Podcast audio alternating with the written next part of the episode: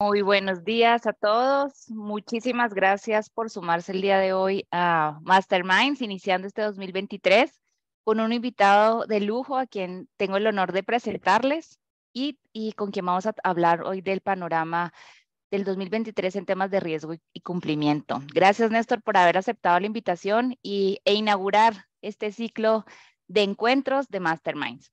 Así que para empezar, quiero presentarles y contarles un poquito de quién es nuestro invitado. Néstor Aparicio es un ejecutivo senior con experiencia en compliance, gobierno corporativo y protección de datos en España, México, Colombia, Perú, Brasil, Argentina y Chile. Tiene probada experiencia en el diseño, implementación, operación, ejecución y auditoría en sistemas de gestión de riesgo, de compliance y privacidad en empresas multinacionales en España y las Américas. En la actualidad, él es consultor de GRC, DP y consejero en Croix Ain, una firma de consultoría multidisciplinar especializada en la gestión de riesgo corporativo, con base en México y actividad en varios países de América.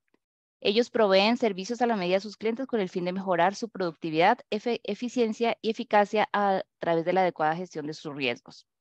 Ha sido Regional Compliance Officer de España Américas de Inetum, antes Informática del Corte Inglés encargándose del diseño, ejecución y revisión del sistema de ética y compliance para las sociedades filiales en América desde Estados Unidos a Argentina en 13 jurisdicciones y tres idiomas diferentes, dando soporte en España y América en un entorno tecnológico especializado en el que le da servicio a entidades públicas y privadas. Actualmente es vicepresidente de la Asociación Mexicana de Integridad y Compliance, AMEXICOM, y miembro de la Subcomisión de Prevención de Blanqueo de Capitales del Consejo General de la Abogacía Española.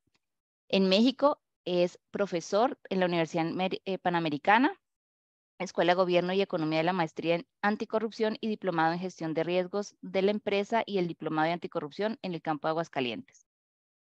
También es catedrático en la Universidad Nacional de Autónoma de México, del Diplomado en Compliance, en la Escuela Libre de Derecho, el Diplomado también de Compliance y en la, escuela, en la Universidad eh, de Celaya, en el Diplomado de Compliance en el sector automotriz definitivamente todo un, ejemplo en, el tema de la profesión académica. Y también en este momento es director del Diplomado de Compliance Organizacional de la Universidad de Cuauhtémoc de los programas de Compliance eh, Corporativo y Gestión de Riesgos.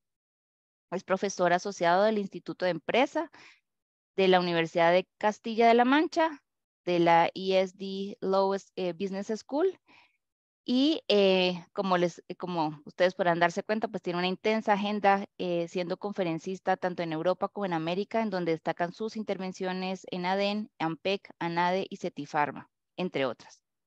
Y ha intervenido en, pues, como una actividad investigadora en el desarrollo de los manuales, coordinación del manual de compliance organizacional, es coautor del manual de compliance sin fronteras, del manual actualidad de compliance, y eh, coautor especial de compliance en el sector público. Así que definitivamente mucha experiencia eh, reunida en una sola persona, así que estamos con una gran expectativa pues de, de escucharte, Néstor.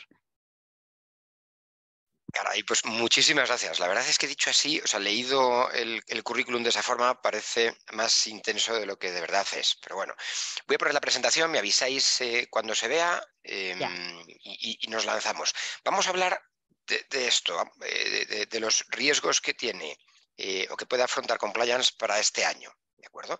Eh, este en realidad bueno, pues es el trabajo que ha hecho todo Compliance Officer a lo largo de los dos últimos meses del año para tratar de adelantarnos a lo que, a lo que viene. Fijaos, somos una generación eh, que ha vivido algo absolutamente excepcional, algo que, por ejemplo, en Europa y en algunos países de América conocían eh, nuestros, nuestros abuelos, la gente que tiene más de 90 años, mi, abuela, eh, o mis abuelos, por ejemplo, pues vivieron una Primera Guerra Mundial, una guerra civil en España, una Segunda Guerra Mundial, una situación de posguerra, la Guerra Fría. Eh, y algunos de estos elementos eran especialmente, vamos a decir así, subversivos para las personas porque les obligaban a algo que nosotros hemos visto ahora, como es que hemos tenido como consecuencia de la pandemia que encerrarnos en casa.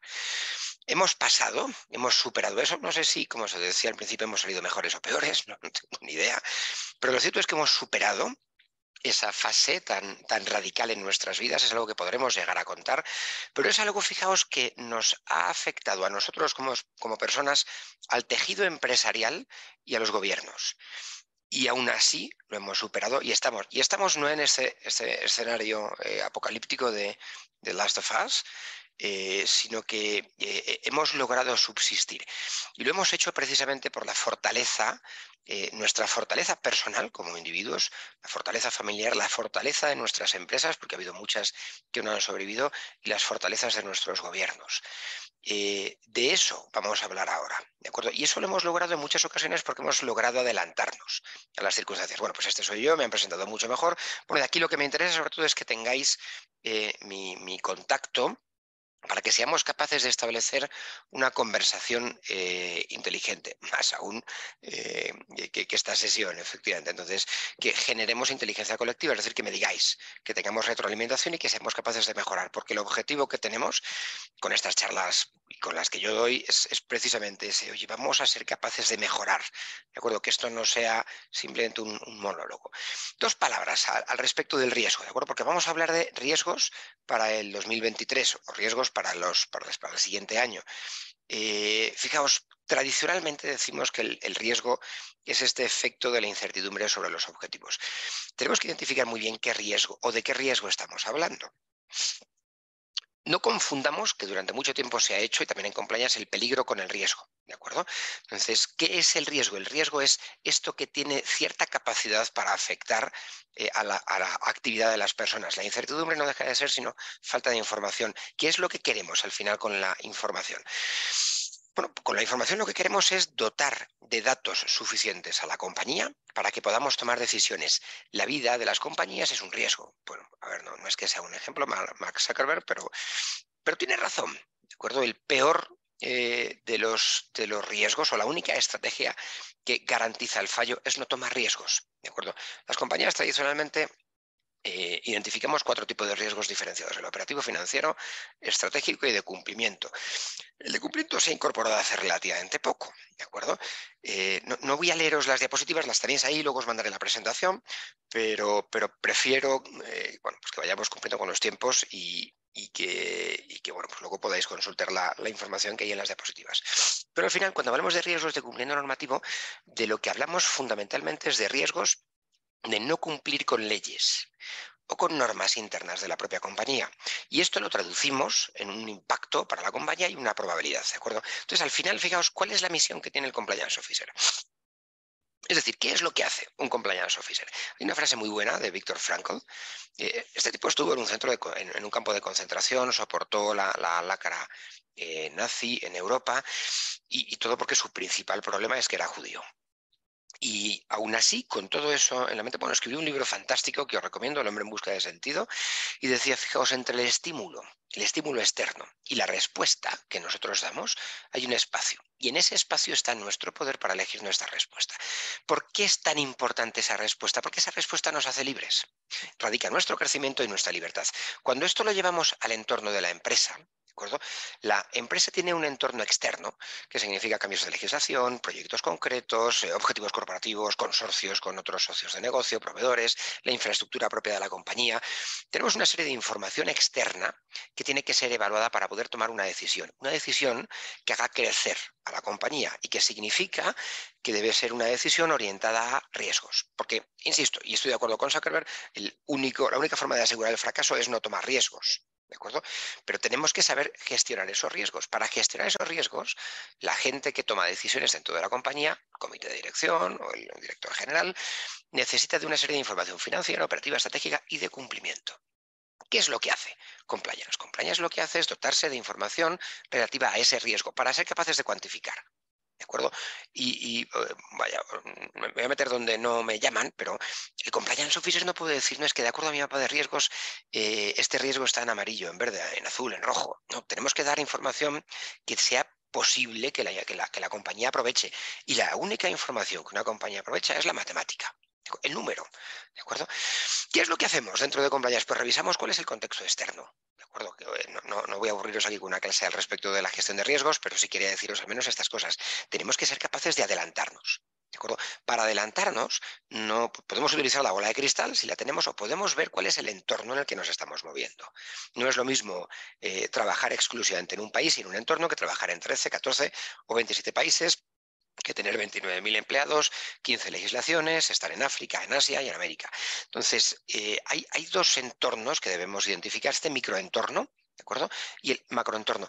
Al respecto del macroentorno, tenemos muy poquitas maneras para eh, eh, poder intervenir sobre ese macroentorno, porque son factores de la sociedad civil o del mercado, políticos, eh, legislativos. No podemos hacer gran cosa.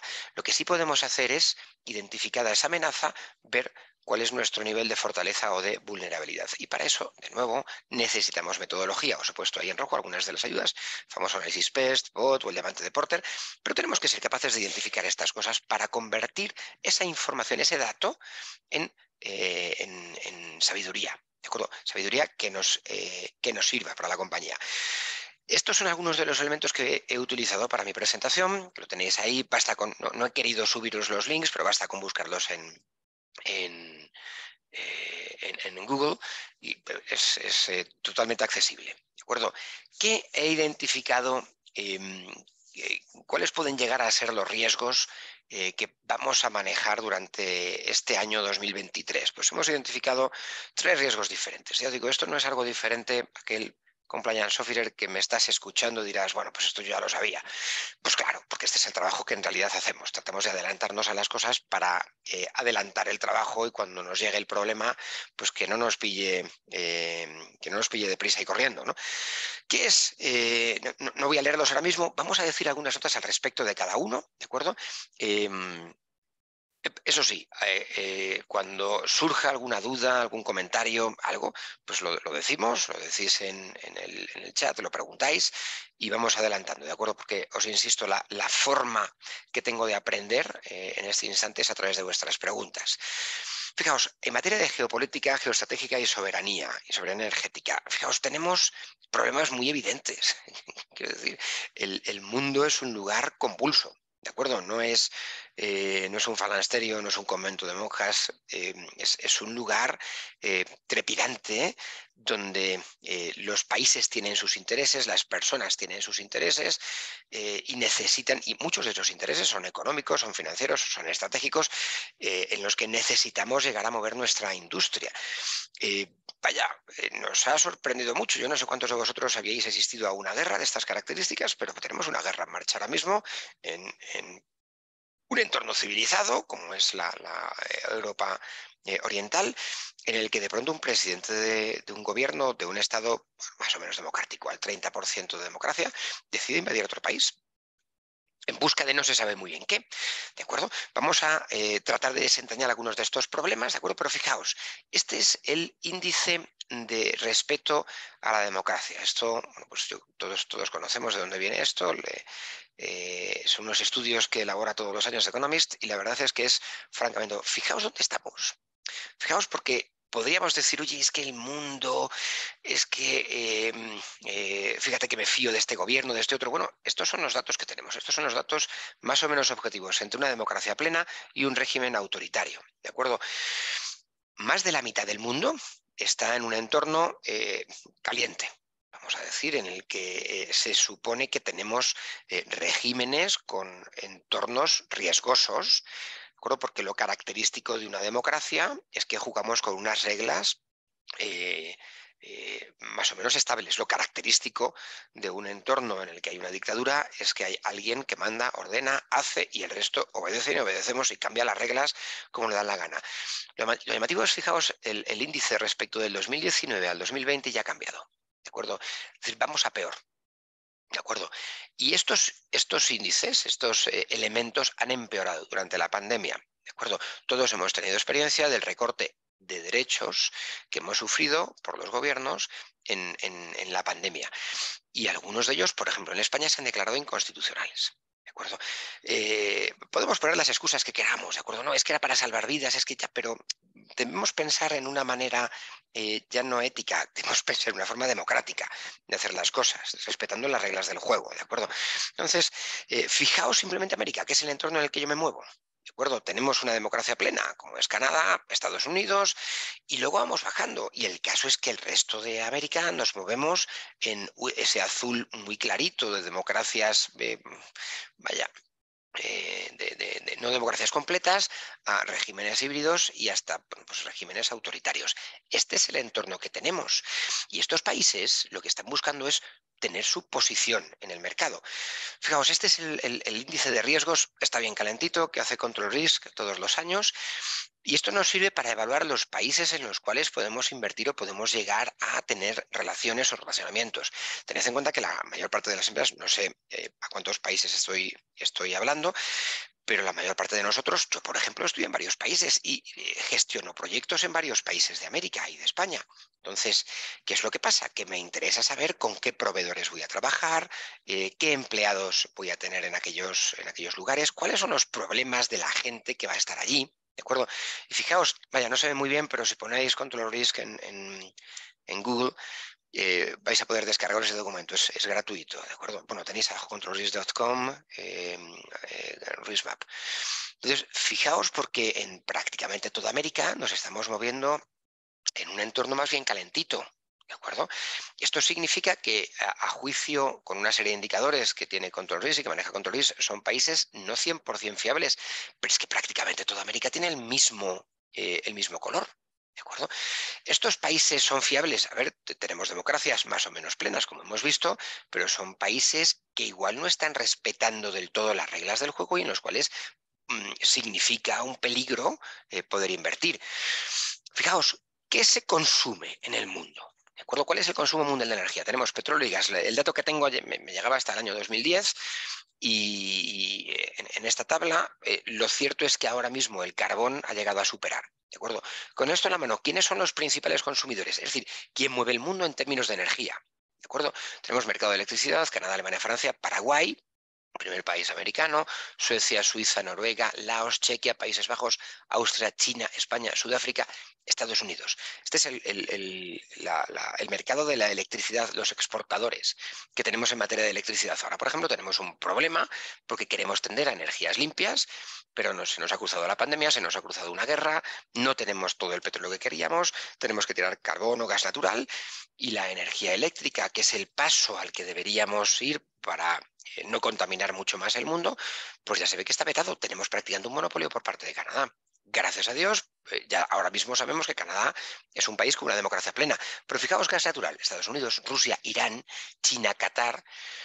Caray, tenemos países que van a establecer de alguna forma el monopolio al respecto del el funcionamiento de nuestra industria. Cuando nos vamos a países con reservas petroleras, pues fijaos, tenemos de nuevo Canadá, tenemos Libia, tenemos Irak, tenemos Venezuela, Irán, Kuwait, Arabia Saudita, Rusia. Estos son, insisto, los países que están moviendo nuestros vehículos y nuestras industrias en muchos casos. Y de nuevo, cuando vamos a productores del carbón, pues fijaos cuál es la producción de 2021 y la predicción para el 2024. China, la India, Indonesia, países que nos pillan bien lejos, eh, en los cuales el costo de traernos esos elementos para hacer funcionar nuestras industrias es más elevado, y esta es la gente y fijaos, y es lo que tenemos que apreciar, que en realidad está moviendo energéticamente el mundo, que hace que el mundo dé vueltas. Ahora que el centro de la Tierra parece que se paró y ha empezado a dar vueltas para otro lado, pues eh, esta, gente es de alguna forma el centro de la Tierra. Y no nos engañemos, esta gente tiene su propia agenda. Los países tienen sus agendas y habitualmente son agendas económicas, ideológicas si queremos, pero sobre todo en la parte que nos interesa a nosotros son eh, agendas eh, económicas, ¿de acuerdo? agendas económicas que pretenden intervenir en el resto de los países. Es decir, aquel que tiene va a darnos o va a vender, pero a cambio no solo va a obtener dinero, va a obtener otros intereses, ¿de acuerdo? ¿En forma de qué? En forma de inversiones. Principalmente, fijaos la inversión eh, extranjera directa que hemos tenido en, América, las entradas y las entradas como porcentaje del Producto Interior Bruto.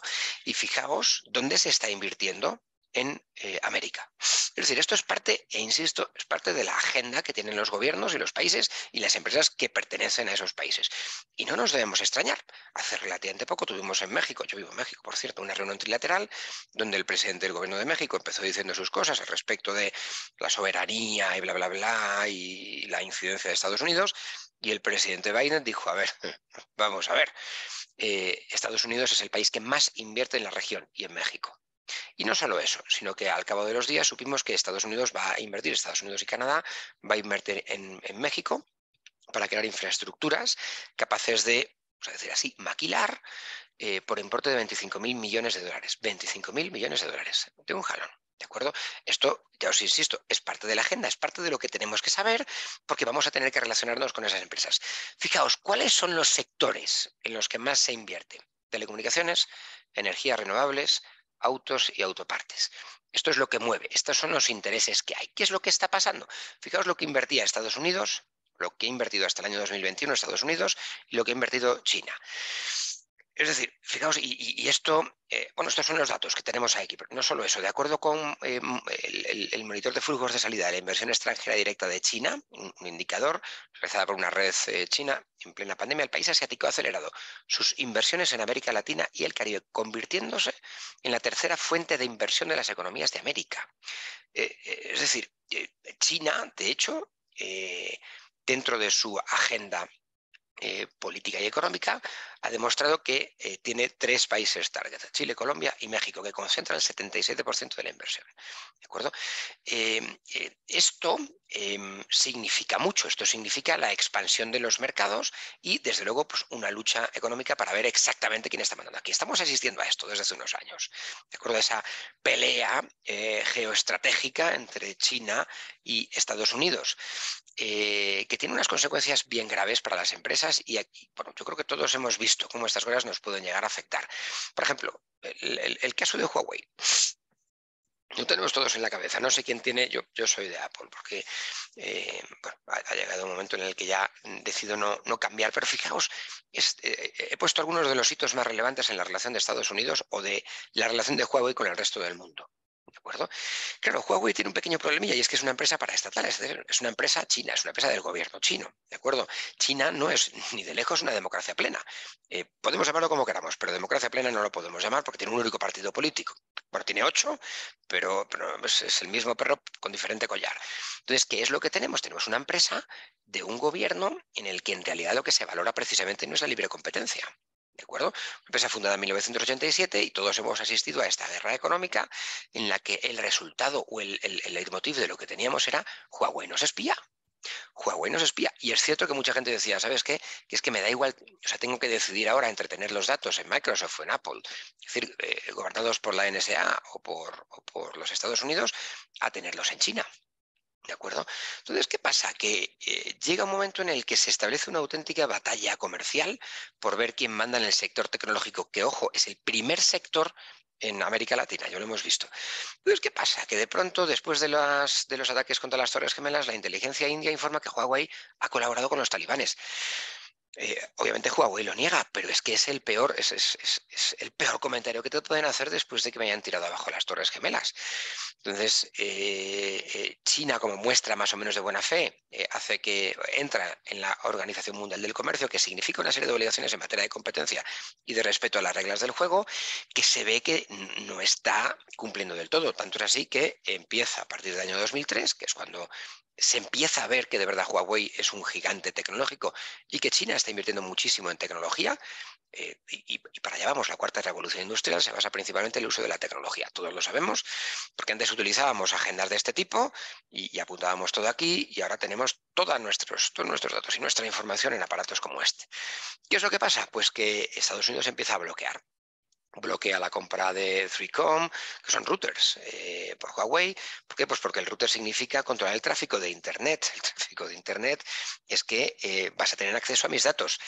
Y no nos engañemos, podemos decir muchas cosas, podemos pensar que nuestra seguridad está absolutamente bloqueada, pero lo cierto es que no es así o puede no ser así del todo, ¿de acuerdo? Eh, Motorola demanda Huawei, Huawei intenta entrar a, Estados Unidos para gestionar a través de estas empresas de enterprise las redes, eh, Obama lo bloquea, empiezan las denuncias de espionaje, entonces empezamos a saber, que es muy curioso, empezamos a saber a través de la NSA que había hackeado a Huawei, que Huawei nos estaba espiando. Es decir, es una especie de regla un poquito rarita en el que alguien malo, eh, alguien que entra a robar a tu casa, te acusa de que tienes un cuadro robado. Entonces, bueno, es un poco peculiar, pero bueno, aquí estamos. El hecho es que el resto del mundo, como estamos viendo, Japón, Australia, Nueva Zelanda, incluso tímidamente la Unión Europea, aunque luego reacciona de otra forma a favor más o menos de Huawei, porque había mucha inversión, pues prohíben los aparatos de Huawei. ¿De acuerdo? Todos asistimos a esta detención de la CFO de Huawei. Entre otras cosas, ¿os acordáis de esto que os he dicho de la colaboración con los talibanes? Pues esto vuelve a salir. Había financiación del terrorismo, había blanqueo de capitales, había de todo, había fraude bancario, había muchas otras cosas. Y el hecho es que de pronto llegamos a 2019 con, con un presidente en Estados Unidos eh, eh, populista y, prohíbe las compras eh, de Huawei para las empresas norteamericanas y para las empresas que están establecidas en Norteamérica. ¿Qué pasa con aquellas empresas como la mía, que pertenecía al sector tecnológico, donde estábamos instalando aparatos de Huawei? Pues tienes que volver a tirar para atrás porque si no te sancionan, porque aparece en la Entity List y entonces no puedes trabajar con esos. Pero no solo eso, proveedores como Google, Intel, Qualcomm y muchísimos otros fabricantes de chips bloquean a Huawei. ¿De acuerdo? Y así estamos. Vivimos en este entorno. Por cierto, si no recuerdo mal, 2019, 2021, me parece que en el 21 dejó de tener arresto domiciliario la, la, eh, CFO de Huawei. ¿Qué pasa? Que con todo ese entorno en la mano, de pronto eh, eh, Huawei se lanza con alguna noticia. Em, dice, hola Paula, muy buen día, ¿tienes una pregunta? Ah, bueno, no, me ha saltado el, chat. De pronto Huawei dice, no, en realidad ya, me he hecho a la idea de que estoy viviendo bajo las sanciones de Estados Unidos y ya no me afectan tanto, pero es que Estados Unidos sigue teniendo sus cartas detrás y aparece un artículo eh, muy interesante, os recomiendo que lo leáis, Global Car, Supply Chain eh, eh, del New York Times, al respecto de, dice, señores, estamos comprando material a China y ese material está fabricado en entornos que facilitan o promueven la esclavitud. Entonces, claro, pues, pues, todo el mundo dice la, esclavitud. Esto ya lo habíamos oído, ¿os acordáis? Con el retail, que decíamos, oye, es que hay fábricas en Indonesia en condiciones de semiesclavitud que están trabajando para Zara, para H&M, para, para muchas otras empresas, para Benetton, para Lacoste y que están fabricando condiciones de semiesclavitud. Esto nosotros ya lo hemos visto, ya lo hemos vivido, ¿de acuerdo? Pero ¿qué pasa? Que Estados Unidos dice, un momento, que están fabricando eh, cosas en condiciones de semiesclavitud. ¿Qué cosas son? pues son cosas para el sector tecnológico, para el sector automotriz. Ok, entonces bloqueamos. Y sale la eh, Uyghur Force Labor Prevention Act, que es una, una ley eh, entra en junio del año pasado y está enfocada a, importaciones de algunos alimentos, del polycyclone, y ahora, por ejemplo, se va a incluir aluminio. Esto significa que ya no va a haber vehículos fabricados en nuestro entorno latinoamericano, en el que el sector automotriz es uno de los más relevantes, junto con el tecnológico, ya no va a haber vehículos fabricados con materiales traídos de China. ¿De acuerdo? Es decir, estamos tratando de sacar a China de esta manera. Pero esto a mí me afecta como empresa, porque ¿qué pasa? Que yo soy, una empresa del sector automotriz y necesito traerme este material porque me es más barato. Esto va a afectar a mi cuenta de resultados y sobre todo a, lo que va a afectar es a la evaluación de riesgos para decir, ok, ¿qué pasa si sigo trabajando con China? ¿Me van a sancionar? Mis vehículos van a poder eh, ser trasladados a Estados Unidos, ya os adelanto que la respuesta es, no. Entonces, ¿qué pasa? Que tenemos una auténtica guerra económica en el que el entorno geopolítico es muy relevante. ¿Qué es lo que vamos a hacer o qué es lo que podemos hacer? ¿Qué es lo que han, eh, hecho eh, vosotros, compañeros sociales mucho más inteligentes que yo? Pues diseñar una serie de, herramientas para ser capaces de que la empresa conozca cuáles son los riesgos. ¿Qué necesitamos? Política de relación con terceras partes. Necesitamos saber inicialmente quién es la tercera parte, ¿de acuerdo? Es decir, quién es el, ah, el caso de semi-esclavitud. Perdón, Jennifer, dice, habla muy rápido y es difícil seguirlo. Con es que soy español. Entonces, los españoles tenemos este, eh, este pequeño problema de que hablamos muy deprisa. Fijamos, la, norma es la Uyghur Forced Labor Prevention Act. ¿De acuerdo? Y aquí tenéis, como la presentación os la voy a mandar, probablemente hoy, eh, pues vais a tener aquí toda la, toda la información. ¿De acuerdo? Entonces, eh, bueno, pues me, decís lo que sea. Si, si hablo muy deprisa, decidme. Es uno de los grandes males que aquejan a los españoles y en especial a la gente de Madrid. ¿De acuerdo? Entonces, bueno, me vais, me vais diciendo y regañadme si hablo muy, muy deprisa. Pero fijamos, política de relacionamiento con terceras partes. Tenemos que identificar quién es el tercero, ¿de acuerdo? Y eso, de, esa decisión va a depender muchas cosas. Por ejemplo, si el tercero para mí es también el cliente, no solo el proveedor, no solo el intermediario comercial, sino también el cliente, tenemos que establecer una serie de obligaciones para conocer quién es mi cliente. ¿De acuerdo?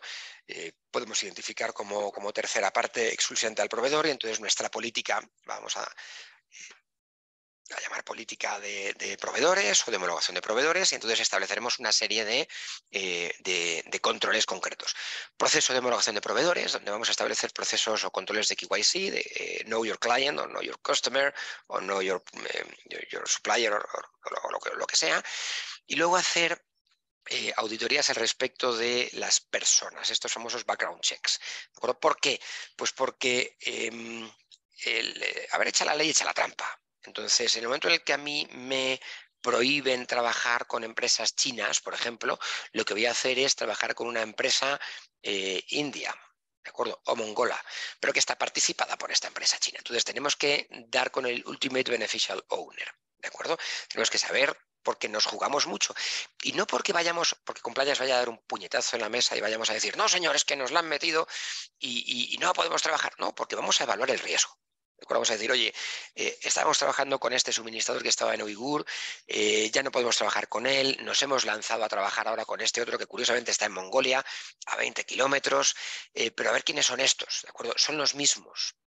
Entonces, si nos pillan, que sepamos que vamos a entrar en sanciones con Estados Unidos, pues porque en realidad mis vehículos no van a poder llegar allí, porque el aluminio con el que estoy trabajando viene de la misma zona o de una empresa participada por esta empresa eh, prohibida por Estados Unidos. ¿De acuerdo? Cartas compromiso ético, calendario de autorías, alineación de los objetivos de cumplimiento con el rendimiento. ¿De acuerdo? Tenemos que eh, ser capaces de identificar estos problemas y de sancionar a nuestros proveedores. ¿De acuerdo?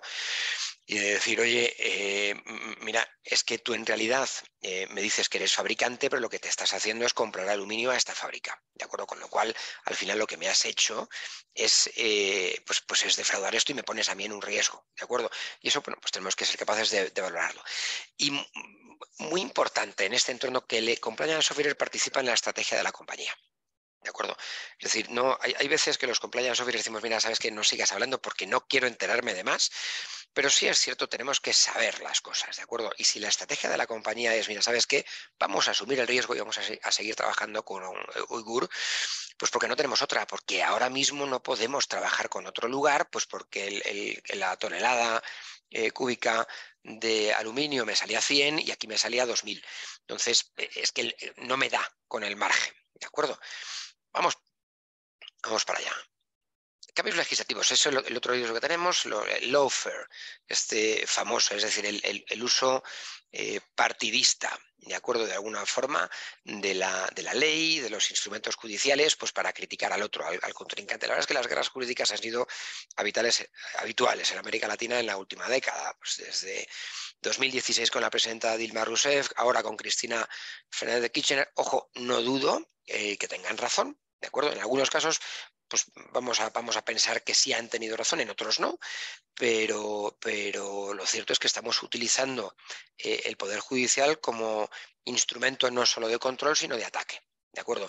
Porque eh, claro, pero decir, oye, es que yo en realidad no me entero de todas las sentencias judiciales, pero la sentencia judicial que condena a la, presidenta a la vicepresidenta Kirchner, pues hombre, es mucho más relevante, no nos engañemos por su exposición y porque lo que estamos eh, viendo es que nos ha engañado, nos ha tomado el pelo. Sí, pues tenemos ahí, tenemos eh, muchísimas experiencias. Y os hablo, por ejemplo, desde México. Ayer, el presidente del gobierno, ayer o anteayer, ya no me acuerdo, el presidente del gobierno empezó a criticar eh, el Sistema Nacional Anticorrupción diciendo que no hacía nada, que no habían logrado nada, que no, claro, en un país como México en el que el índice de corrupción es sistémico. ¿De acuerdo? ¿Qué es lo que pasa con este lawfare? Que es asimétrico por completo, es decir, tienes a todo el instrumento político del gobierno eh, pues tratando de destruir a una persona y que luego pues tiene un uso eh, eh, netamente partidista. ¿De acuerdo? Ya no se trata solo de dejar que los jueces hagan su trabajo, sino lo que voy a hacer es que voy a lanzar a la fiscalía. ¿De acuerdo? Es, una, es un arma vamos a decir, no, violenta, pero igualmente agresiva que el resto, ¿de acuerdo? Y al final eso pues tiene unas consecuencias brutales sobre, la, sobre el uso de la justicia. Eh, eso nos provoca principalmente inseguridad jurídica. Es decir, si yo quiero invertir en un país en el que sé que el presidente del gobierno todos los días va a criticar a una empresa extranjera, pues ¿para qué me voy a meter? ¿Vale? Entonces, ¿qué es lo que, es lo que tenemos? Eh, eh, fijaos, todos conocemos este, este instrumento, el World Justice Project.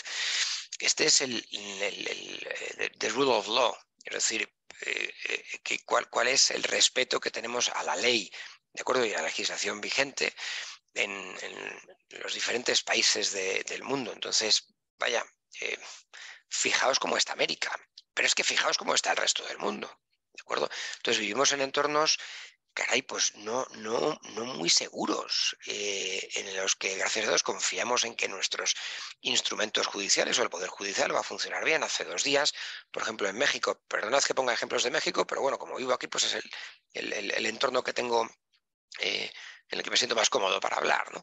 Eh, pues la, Suprema Corte de Justicia ha resuelto eh, que es inconstitucional, por ejemplo, la facultad de la Fiscalía General de la República para acceder a información bancaria y financiera. Es decir, se hacía de forma preventiva. Antes de que te iniciaran ningún procedimiento, lo que hacía es que se obligaba a los bancos a darte información financiera.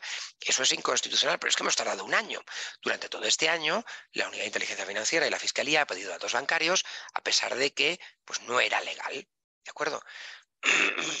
voy a pasarme esto. ¿Qué, entorno tenemos ahora mismo? Fijaos, este es el entorno del escenario electoral que hemos pasado en 2022 y este es el escenario electoral que tenemos eh, este año, 2023. El, problema de muchos de los países de América y de algunos de los países de Europa y de prácticamente todos los de África es que el nuevo que entra, si es del partido que no gobernaba antes, destruyó lo anterior. Es decir, considera que lo anterior está mal y elimina todo. Y eso nos acaba afectando a las empresas. ¿De acuerdo? Pues porque tú estás trabajando con un contrato público en un determinado entorno y cuando llegas de pronto cambia el gobierno y te, empiezas a sentir, o no solo a sentir, te das cuenta de que estás siendo investigado, pues porque eh, al parecer había cierto conflicto de interés o has entrado en ese proyecto o era un proyecto que el nuevo gobierno quiere dárselo a otro, a otro amigo. Entonces, eh, tenemos que vigilar muy de cerca el escenario de las elecciones, saber quién se presenta y quién no, quiénes eh, tienen posibilidades para ser capaces de tomar decisiones ¿Por qué? Porque si no nos vamos a encontrar en mitad de una batalla en la que nosotros podemos ser fuego, podemos ser víctimas del fuego amigo. ¿De acuerdo? Cuando eh, pasan estas cosas, o un tiempo antes, tenemos que adelantarnos y revisar qué proyectos tenemos con las administraciones públicas. ¿De acuerdo? Identificar si hemos tenido intermediarios, comisionistas, lobistas, el, por ejemplo, en México la intermediación en contratación pública está prohibida, pero en algunos otros países de América no. En Estados Unidos, por ejemplo, existe el fenómeno del lobismo y, está bien y está permitido siempre que sea legal. ¿De acuerdo? Entonces tenemos que revisar estas cosas y tenemos que revisar cuál es el riesgo país y el gobierno. Y cuando hablo de revisar, no decir, uff, ¿cómo está Venezuela de mal? Hablo de ponerle un número. ¿De acuerdo? Identificar cuál es el riesgo concreto que tenemos para la actividad de nuestra propia empresa. ¿De acuerdo? Eh, tenemos que revisar cuáles son los modos de adjudicación, ¿de acuerdo? Y revisar nuestro pipeline o el forecast y decir, vamos a ver, aquí de 10 proyectos que tengo con el sector público, resulta que 7 me los han dado por adjudicación directa. ¿De acuerdo? Esto puede oler bien o puede oler mal, pero tenemos que eh, revisar eh, cómo están los procesos de adjudicación y cómo hemos llegado ahí. ¿De acuerdo? No con el ámbito de fiscalizar nada o de asombrarnos, pero decir, oye, pues mira, es que el director general de esta compañía ahora es el vicesecretario de no sé qué, y oye, pues tiene mucha relación con nosotros y sabe cómo lo hacemos y sabe que somos los mejores. Esto puede llegar a pasar en países más pequeños, en los que en realidad dices, bueno, es que hay siete empresas del sector tecnología, por ejemplo, o dos empresas del sector de obra civil. Entonces, bueno, pues es que o se lo dan a él o me lo dan a mí. ¿De acuerdo? evaluar de forma continuada los conflictos de interés. Perdonadme, me estoy quedando sin voz.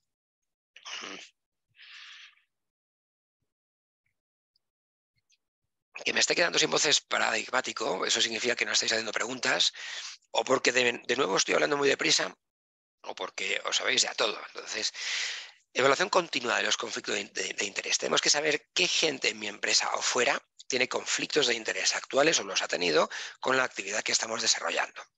¿De acuerdo?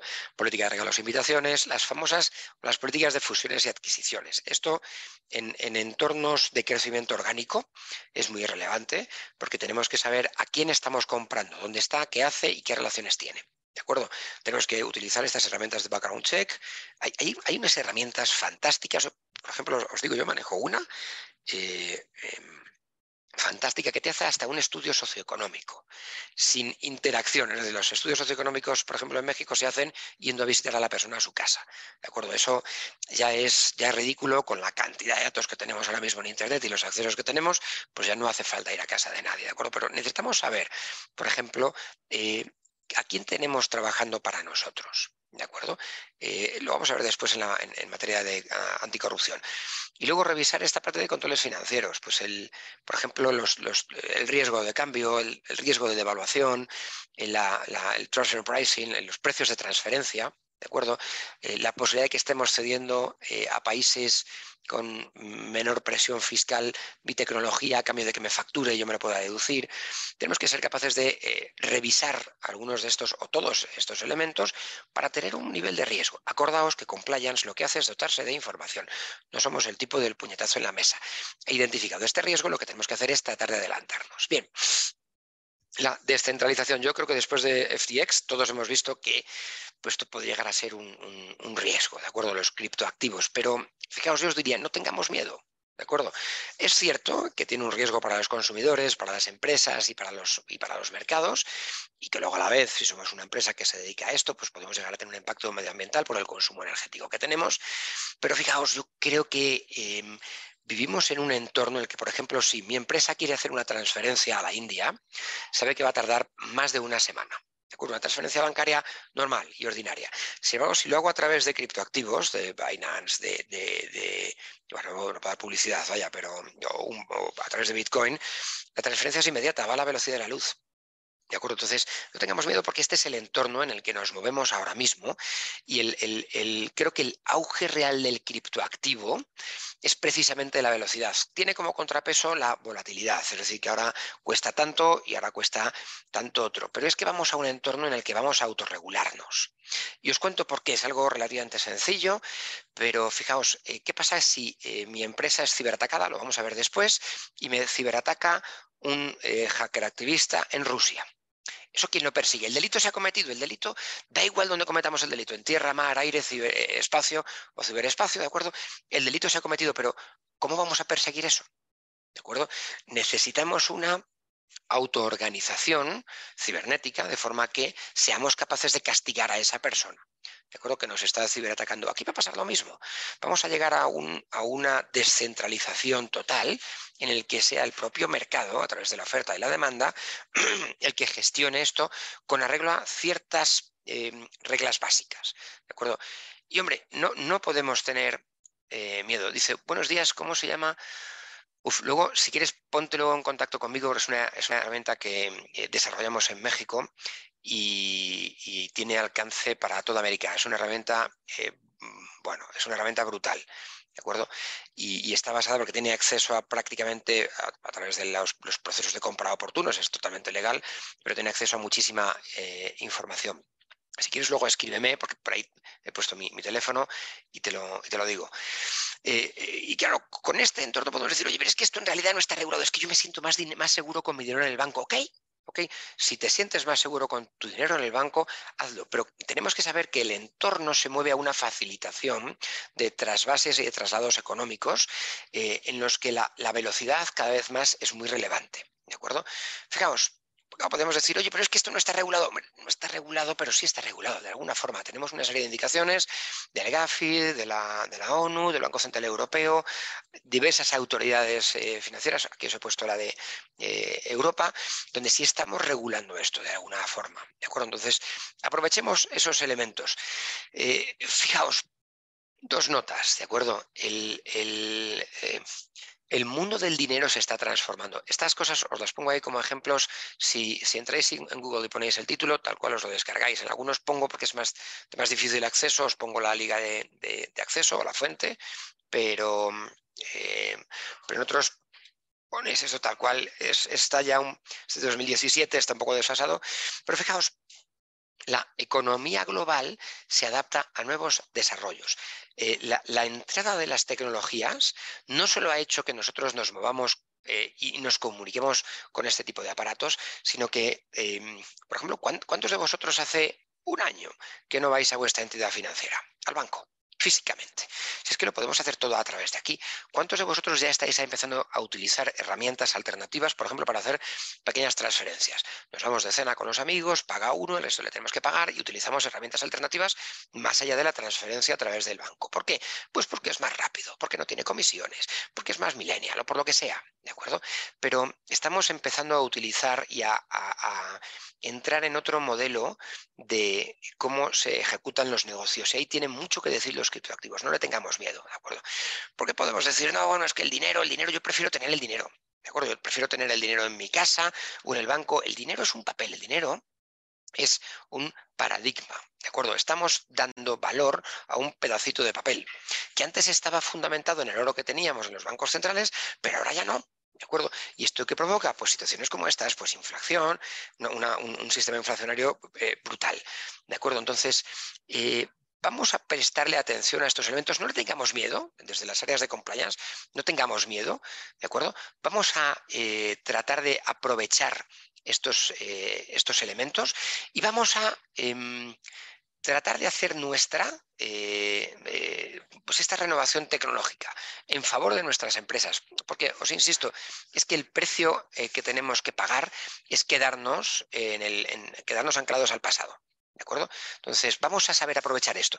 Y claro, podemos decir, bueno, es que yo no me fío de. Bueno, fijaos, podéis entrar aquí en este link, esto es un elemento para deciros cómo explica o cómo, cómo, funciona exactamente esta tokenización y este traslado de información, pero no voy, a, no voy a liarme aquí, ¿de acuerdo? Tenemos principalmente dos tipos, ¿de acuerdo? Por ejemplo, Bitcoin y luego la SICO, ¿de acuerdo? ¿Qué es Bitcoin? Bitcoin pues, eh, ha marcado un número fijo de activos que se emiten y que se generan gradualmente, que se pueden cambiar por otras criptos y la tenemos si tiene un valor. Es, es la, el criptoactivo, no digo criptomoneda porque en realidad no es una moneda digital, es un activo, digital, ¿de acuerdo? Entonces, bueno, pues tenemos, tenemos ese entorno y luego tenemos las ICO, las Initial Con Offering, en los que, pues a través de una forma de crowdfunding, cualquiera de nosotros puede crear un activo digital, ¿de acuerdo? Un criptoactivo y de ahí sacar dinero. Lo hemos visto porque ha habido un tipo que se fue de pronto a las Bahamas con el dinero de todos, ¿de acuerdo? ¿Qué vamos a hacer? Pues mira, en la empresa eh, en la empresa tenemos o podemos diseñar una política, una estrategia de inversiones, ¿de acuerdo? Y vamos a ser capaces de disponer de cuánto, de un 10% de nuestro activo o de nuestros ingresos en, activos digitales. Ok, perfecto, vamos a hacerlo. Tengamos unas autorizaciones concretas y unos procesos. Eh, dispongamos de una due diligence para no darle dinero al primer adolescente que tengamos eh, y que haya generado a través de una ICO su propia moneda digital. Tampoco seamos naif, se puede lavar dinero a través de los criptoactivos. Es cierto que no es del todo fácil, pero es que se puede lavar dinero a través de cualquier sitio. Si vamos a manejar criptoactivos, necesitamos disponer de una política de prevención del lavado de activos, ¿de acuerdo? Eh, tenemos que revisar cuál es la normativa, la normativa local, la normativa, tenemos una norma estadounidense que entró en vigor el año pasado muy buena, tenemos las directivas de la eh, Unión Europea que son fantásticas, la verdad, la cuarta y la quinta directiva. necesitamos hacer un KYC de los intervinientes. Cuando hablamos de KYC en lavado de activos, habrá muchos más especialistas aquí que yo, pero hablamos principalmente de revisar quiénes son los intermediarios, el método de pago y el motivo de la operación. ¿De acuerdo? Esto significa que tenemos que ser capaces de desarrollar herramientas tecnológicas o hacerlo a mano si queremos, pero cada vez es más difícil hacerlo a mano, unas políticas para conocer todos estos elementos, ¿de acuerdo? Y luego, eh, esta parte de transparencia y colaboración con nuestra entidad financiera y reguladores. No es fácil disponer de criptoactivos, sino disponer del soporte de una entidad financiera tradicional. Tenemos que ser transparentes para que no nos bloqueen las cuentas, ¿de acuerdo? Controles de seguridad informática, bueno, pues, pues esto eh, a ver, no, os puedo decir mucho más de esto porque efectivamente tened en cuenta que estamos manejando activos digitales a través de em, a través de herramientas tecnológicas, a través de Internet o a través de nuestras computadoras. Si alguien tiene acceso a nuestra wallet y a nuestras contraseñas, se acaba nuestro dinero, ¿de acuerdo? Luego planes de formación. Eh, bueno, pues digamos a la gente para qué sirve esto, ¿de acuerdo? Y en ocasiones planes de formación no solo sobre eh, nuestros propios empleados directivos, sino también sobre aquellas otras personas a las que les vamos a, pagar a través de activos digitales. Crisis y presión fiscal. Bueno, eh, una de las cosas que nos ha dejado, que nos van dejando em, las crisis, las crisis sociales, es precisamente una crisis financiera. ¿De acuerdo? Eh, la, pandemia, como no ha podido ser de otra forma, pues ha llevado a la ruina a muchas empresas, a familias y a, gobiernos. Pues tenemos gobiernos en el Oriente, pues que de pronto se han visto em, pues, un gobierno en concreto, de pronto digo, bueno, señores, es que ya no hay más dinero, no hay más dinero, es que no podemos comprar más, es que mañana ya no va a haber pan en la calle. Y eso pues produjo disturbios, ha producido de todo, el, presidente tuvo que salir corriendo, pero bueno, es que es lo que tenemos quizá por falta de previsión, ¿de acuerdo? Eh, eh, y, bueno, y eso pues lo, que, lo que sucede en épocas de crisis, las crisis económicas suelen ir asociadas o bien antes o bien después con presión fiscal. La presión fiscal pues no, deja de ser el índice que marca la diferencia entre el Producto Interior Bruto y los impuestos que nos están, eh, que nos están em, que sufrimos, ¿de acuerdo? ¿Qué es lo que sucede? Pues eh, fijaos, tenemos aquí un pequeño índice del nivel, el, total tax revenues, con el tanto por ciento del gross, del Producto Interior Bruto. ¿De acuerdo? Pues fijaos en Cuba, cuál es el nivel de, devolución respecto del Producto Interior Bruto a los impuestos que pago. Y, vamos bajando. Pues tenemos aquí pues Central American México, South America, Caribbean, y fijaos cuál es la, media de la OCDE y bueno, pues vamos bajando. A mí esto me sorprende de alguna forma porque fijaos a la izquierda aparece la estructura tributaria promedio. Es decir, esto lo, que nos indica es que en los países de América Latina em, los impuestos son fundamentalmente a bienes y servicios, no a patrimonio, no a sucesiones, sino bienes y servicios que representan más de la mitad de los ingresos tributarios, frente, bueno, pues aproximadamente un tercio de, la, de los países de la OCDE. Entonces, eh, claro, esto es muy llamativo porque lo que se desincentiva es precisamente eso, el facilitar bienes o servicios o hacerlo de forma legal. Por eso hay tanta economía sumergida en América, porque el impuesto que estamos cobrando a las empresas y a las personas por esos bienes y servicios es muy elevado. ¿Cuál es eh, uno de los principales problemas que tenemos eh, ahora? Fijaos, es el retorno de ese impuesto. ¿De acuerdo? Mientras que en países, pues fijaos ahí, tenemos países de la Unión Europea, eh, el, retorno, el gasto en protección social como porcentaje del PIB supera el veintitantos por ciento, fijaos en América, es que no llegamos al 15%. ¿De acuerdo? Es decir, esto, ¿qué es lo que, no solo el 15%, sino que fijaos de ese 15%, fijaos lo que gastamos en educación, salud, protección y seguridad social y vivienda. ¿Qué es lo que sucede? Que la empresa no aprecia un retorno de la inversión porque sus impuestos no mejoran su propia situación y la situación de sus empleados, incluso en el caso de contratación pública, que podemos decir, oye, es que, eh, es que este país está invirtiendo muchísimo en contratación pública, en infraestructuras, en tecnología, y eso me provoca un retorno de la inversión. Ok, pero si la mitad de mis facturas se van en impuestos, pues yo en realidad no aprecio que eso sea un beneficio. ¿Qué es lo que provoca esto? Pues la huida eh, fiscal, es decir, que mandemos eh, nuestros activos a, eh, otros países que nos traten fiscalmente mejor, donde en realidad la, presión fiscal sea menor o tengamos mayor retorno de la inversión, e incluso que lo que hagamos sea a través de precios de transferencia, que esas cederle a esas empresas, por ejemplo, gran parte de nuestros activos para que nos facturen. ¿De acuerdo? Entonces, esto lo que está provocando son dos tipos de riesgos, principalmente el riesgo de liquidez y el riesgo de solvencia. ¿De acuerdo? bueno, os pongo una serie de, elementos, de elementos ahí, pues para que los veamos. Y eh, perdonadme que estoy aquí con las preguntas, veo que no hay, nada más. Ok. Entonces, ¿qué es lo que ha supuesto, por ejemplo, durante la pandemia y lo que vamos a arrastrar? Pues principalmente la pérdida del apalancamiento. Es decir, nosotros ya no podemos eh, acudir a financiación externa para, eh, para generar nuestros propios proyectos, porque además los tipos de interés están siendo muy elevados y están siendo muy elevados porque como consecuencia de la pandemia ha habido mucha gente que no ha pagado, eso sube el, el ratio de morosidad, por lo tanto me sube el tipo de interés en empresas y en personas. Entonces, me cuesta mucho acudir a financiarme afuera, ¿de acuerdo? Por lo tanto, pues lo que hago es tirar con recursos propios, es decir, no acabo mejorando estructuras porque en realidad no tengo dinero. Existe esa lo hemos visto ahora, ¿no? Esa pérdida de compromiso por parte de, las empresas, de forma que decimos, oye, yo soy una empresa de tecnología que tengo mis licencias y tal y cual, me lo voy a llevar a Uruguay porque en Uruguay la presión fiscal es menor y Uruguay, mi filial en Uruguay me me va a facturar y me meto esto como gasto. ¿De acuerdo? Entonces, lo que estamos eh, sufriendo ahora mismo pues es esa pérdida de compromiso con ese retorno de la inversión, con ese gasto social, que es lo que en realidad significa, o para eso están nuestros impuestos. Esto va muy asociado también al riesgo de corrupción, que vamos a ver después. Estrategias fiscales agresivas y luego finalmente pues la falta de pago a proveedores. ¿Cuántos de vosotros, de los que estáis aquí, en vuestras empresas, por ejemplo, en Navidad del año 2021, se dijo, señores, no podemos pagar a proveedores porque no tenemos ingresos? ¿De acuerdo?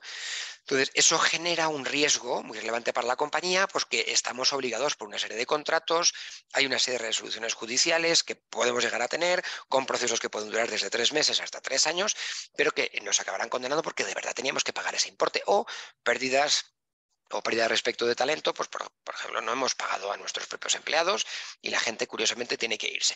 ¿Qué es lo que hacen los gobiernos y qué es lo que tenemos que aprovechar en las empresas al respecto del riesgo de liquidez y de riesgo de solvencia? Pues lo que han hecho muchos de los países algunos eh, de América no, pues es diseñar políticas fiscales, políticas monetarias y políticas financieras que sean amables para tratar de resolver ese problema de liquidez de las compañías. Y luego, al respecto del problema de solvencia, pues muchas de, las, de los países lo que han hecho es directamente con políticas de apoyo a las empresas, eh, priorizar a servicios esenciales y a sectores más afectados e ingresar dinero directamente, es decir, inyectar dinero. Más allá de, em, de invertir en deuda, por ejemplo, lo que se ha hecho es pues tratar de facilitar a las empresas el hecho de que tengan dinero, ¿de acuerdo? Y facilitar a través de herramientas legales cambios estructurales. Por ejemplo, no tenía sentido que una empresa que no tiene, eh, que este año no podía pagar eh, bonus o que no pueda pagar dividendos, pues que lo obliguemos porque legalmente eh, lo, lo había previsto una norma, ¿de acuerdo? Entonces, ¿Qué es lo que tenemos en la mano? Pues qué es lo que vamos a poder adelantar desde el área de compliance. Pues política fiscal, política de gestión del talento, política de compras, estrategia comercial, algunos elementos respecto de estas políticas. Por ejemplo, la estrategia comercial. El compliance officer tiene que tener el pipeline. ¿De acuerdo? Tenemos que saber cuáles son las oportunidades que tenemos, cuáles son las, las, empresas con las que estamos trabajando y para dónde ir. ¿De acuerdo? Porque tenemos que contrastar eso con la oferta que de verdad tenemos. Si yo soy una empresa que fabrica o, que, o que, reparte eh, manzanas, igual no me voy a poner a hacer desarrollos tecnológicos, porque no sé. ¿De acuerdo? Entonces tenemos que ser capaces de identificar eh, qué es lo que podemos hacer, qué es lo que ofrecemos y dónde nos estamos metiendo para evitar después consecuencias gravosas para la compañía. ¿De acuerdo? Incluso evaluarlo. Esto pasa mucho en las empresas del sector tecnológico, por ejemplo, las que dicen, mira, necesito este desarrollo.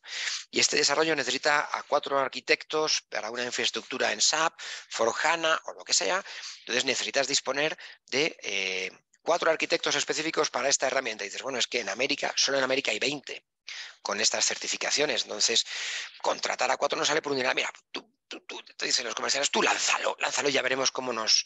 Bueno, lánzalo, pero tenemos que ver eh, que esto nos va a afectar al margen. Es decir, si no tenemos asegurado este personal, el día de mañana no me va a costar 100 por la inflación o por lo que sea, me va a costar 2.000 y eso me va a afectar al margen. Y de un margen del 25% me voy a quedar con un margen del 5%. ¿De acuerdo? Entonces, vaya, pues vayamos revisando esas cosas. Política de compras, flexibilicemos los procesos en esta situación de presión fiscal, ¿de acuerdo? Tanto para pagar mm, como para recibir el dinero. Vamos a negociar con los proveedores y es muy fácil. Si en lugar de dar la callada por respuesta decimos, oye, ¿sabes qué?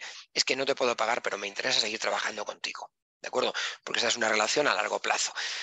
Esto pasó en mi compañía y muchos proveedores dijeron, pues mira, me interesa, mm, efectivamente tenemos previstos pagos a 30, eh, te acepto pagos a 60 acuerdo? Bien, ya ganas 30 días para tener liquidez, ¿de acuerdo? Luego, políticas de gestión del talento, tenemos que estar mm, eh, desde compliance, tenemos que revisar estas, eh, estos expedientes de despido, de regulación de empleo, porque lo que no podemos permitir es que en nuestras empresas em, eh, se esté perjudicando injustificadamente al empleado. Es decir, mira, como sé que el procedimiento laboral eh, para reclamarme el dinero que de verdad mereces por tu despido te va a llevar dos años, en dos años tú estás en la ruina y tú curiosamente tienes que, eh, tienes que comer. Te ofrezco eh, un 10%, pero ahora mismo, aquí en efectivo, toma, te lo doy. Entonces, ¿qué pasa? Que ahí el compañero oficial tiene que entrar, ¿de acuerdo? Y tenemos que ser capaces de decir, no, señores, si tenemos dinero para pagar dos despidos, lo hagamos, y si no, no despidamos, y apretémonos los cinturones. En mi compañía, por ejemplo, lo que hicimos fue para los directores se, eliminaron los, los, bonus durante un tiempo. Eh, y los variables. ¿Por qué? Porque no despedimos a nadie y logramos mantener ese eh, entorno competitivo dentro de pues, esa compañía del sector tecnológico. Seguimos para adelante. Corrupción. Me quedan... No me queda nada, porque son las ocho y media. Eh, voy a decir dos palabras al respecto de la corrupción, ¿de acuerdo? sé que además ya estáis medianamente aburridos y me están llamando por teléfono porque tenemos una reunión a y media, ¿de acuerdo? Y si me ha ido el tiempo, vais a disculpar, pero Fijaos, este es el entorno, este es el entorno que tenemos. ¿De acuerdo? Eh, esta es la, política, em, la política, la corrupción que tenemos. Eh, vivimos en un entorno en el que la corrupción además la asociamos mucho a la impunidad. ¿De acuerdo? Si lo peor no es que estemos sobornando o que se soborne, sino que no pase nada. ¿De acuerdo? ¿Dónde estamos sobornando? ¿Dónde se soborna? Principalmente en América Latina. En el entorno de la contratación pública. ¿De acuerdo? Entonces, identificado eso, fijaos, los cuatro primeros sectores, que son minería, estación, construcción, transporte, información y comunicación, concentran el 50, prácticamente el 60% del problema. ¿De acuerdo? Bien, eh, eh, ¿qué hacer? Yo ayer le pregunté a, ChatGPT, ¿de acuerdo? ¿Cómo luchar contra el soborno en México? Y fijaos, ya te da ideas. No nos falta eh, ideas, ¿de acuerdo?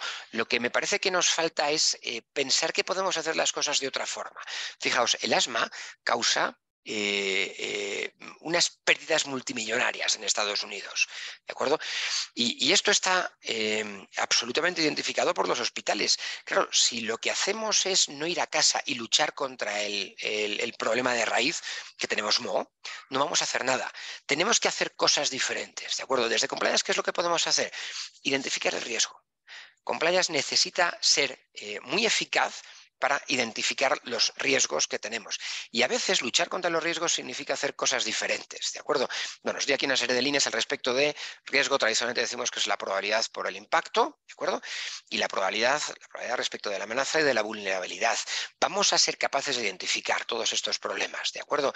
Vamos a identificar nuestros riesgos y eh, vamos, disculpadme, que me acaban de llamar, y vamos a ser capaces de adelantarnos a las consecuencias. ¿Por qué? Porque ahí está la información que debemos tomar. Eh, eh, y, esa es la forma que tenemos dentro de nuestras empresas de crecer, ¿de acuerdo? Bueno, la, presentación incluye más cosas, pero se me ha ido el tiempo y me vais a, me vais a disculpar. La presentación os la voy a mandar, ¿de acuerdo? Me queda la parte de la seguridad de la información, que era muy interesante. Me pongo obviamente a vuestra disposición para, para, eh, para cualquier duda, para cualquier sugerencia, para cualquier problema, ¿de acuerdo? Pero, eh, pero se nos ha ido el tiempo y me comprometí con Ingrid, a la que agradezco muchísimo este tiempo, que iba a terminar en una hora y se me ha ido el tiempo, Jolín. No, muchísimas gracias a ti, Néstor. La verdad que creo que todos hemos tomado bastantes apuntes de todo lo que nos has compartido y como dijiste, la presentación la vamos a hacer llegar, además de un, un artículo, un resumen que ustedes recibirán sobre su correo y en el newsletter que nosotros circulamos a través de LinkedIn, los puntos más claves de lo que tú nos diste hoy en esta, en esta hora y seguramente vamos a tener otro espacio de conversación. Como es parte del proceso, siempre les pasamos una evaluación del evento a quien les pido el favor que nos apoyen en contestarlo. El video del día de hoy lo vamos a subir a las redes en YouTube en arroba así que también lo van a poder volver a ver y repasar los puntos. Y pues no nos queda más, Néstor, tenemos que hacer una parte 2. Definitivamente creo que, mientras procesamos toda la información y, y, anotamos las preguntas, algunos vamos a, les contestamos que vamos a contestar vía correo eh, por aras del tiempo, porque era bastante lo que teníamos que, que abordar el día de hoy. Pero no siendo más, nos pasamos cuatro minutitos de la hora, de las 8.30 que normalmente terminamos, así que muchísimas gracias por participar el día de hoy. Los esperamos dentro de 15 días que tendremos otro tema bastante relevante para todos los profesionales en el área de riesgo y cumplimiento. Muchísimas gracias y un feliz viernes. Muchísimas gracias a vosotros. Un abrazo. Vale.